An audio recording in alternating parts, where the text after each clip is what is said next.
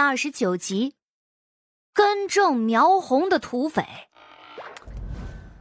谢桥送给谢希的礼物，那可是实打实的小金块谢平岗错过了抢钱的机会，这会儿还摸着怀里的玉雕傻乐呢。谢牛山看上去也十分高兴。嘿嘿嘿，哎，有什么话边吃边聊吧。不用去拜见祖母吗？谢桥突然开口，这话一出，谢牛山脸色就是一僵。别看谢家是土匪发家，其实人丁还是挺繁茂的。谢牛山当年做土匪的时候，为了避免连累亲娘和兄弟，一直和谢家断绝了关系。后来做了官，也觉得这么多年亏欠了生他养他的母亲，便把母亲请到了身边供养。既然养了老太太，便自然也要照顾到老太太的其他儿孙。根据谢桥所知的情况，老太太并不住在这边。谢牛山不多的银子给谢家其他的两房各买了个宅子，而其他的谢桥就不是很清楚了。如今他既然回来了，也总不好不见长辈的，就算是客气客气，也得问上一声。谢牛山脸色有些尴尬，谢平岗就比较干脆了，直接说道：“这老太太呢不喜欢你我，平时呢没事儿就少往跟前凑，讨不到什么好的。”谢牛山干笑了一声。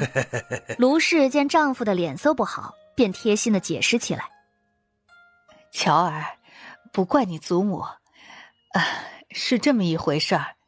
老太太她比较讲规矩。”你爹当年做土匪的事情，他不是很满意，所以他对你和港儿也有些意见。谢桥轻轻的抬了抬眉，话虽然简洁，但是他明白了。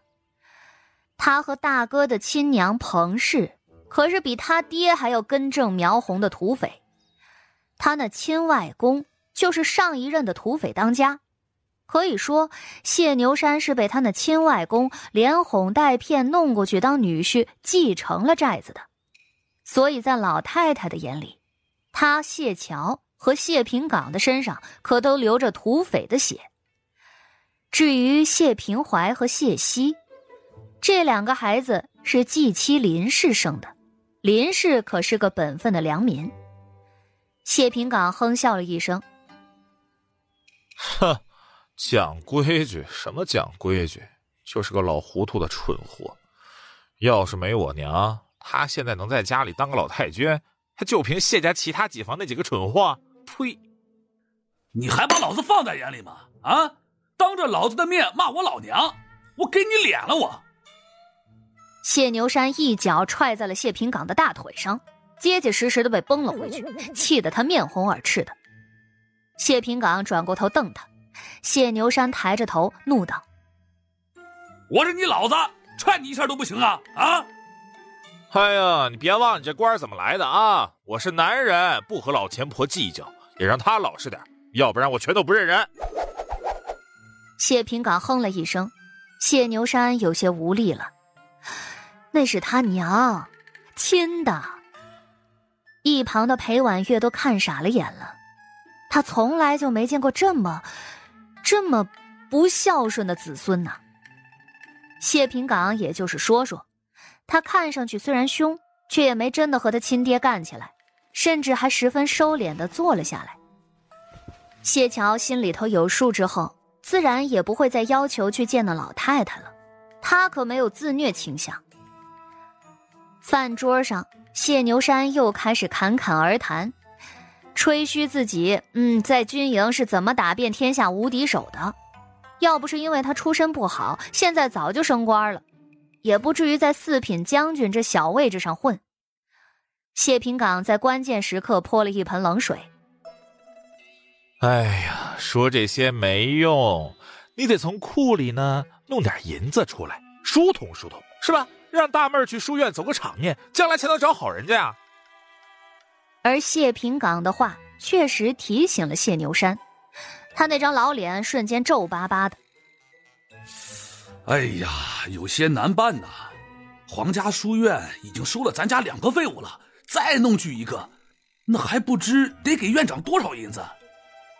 玉儿比乔儿还小些，姐妹俩总要待在一处，要送也得送两个一起去啊。卢氏在旁边补了一句，谢牛山这才突然想起来，对呀，自己还得养着别人的闺女呢。他的老脸瞬间又有点绿了。谢牛山想起来就憋火，老子从前当土匪的时候，什么时候筹过银钱？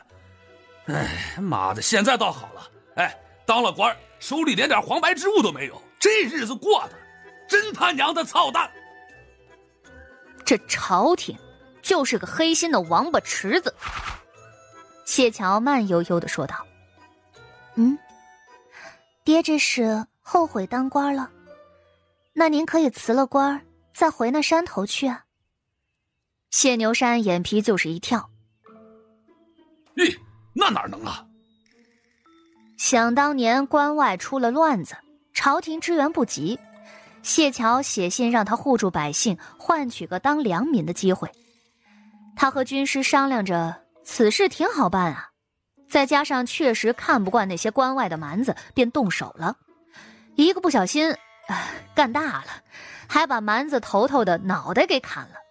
于是干脆就跟朝廷说，他们愿意被招安。后来，为了让朝廷放心，寨子上下全部都打散入编。他攒的那些个金啊、银啊，还有从关外抢回来的东西，也全部都上交给朝廷。也是因着他诚意十足，所以才得了这么个四品将军的位置。只是当年破财太狠了，这几年他一直都得勒紧了裤腰带过日子，真是好生的辛苦。当然。这当官嘛，还是比当土匪要好得多的。最起码家里头这几个废物也能出去见见人，不用整日待在寨子里头东躲西藏了。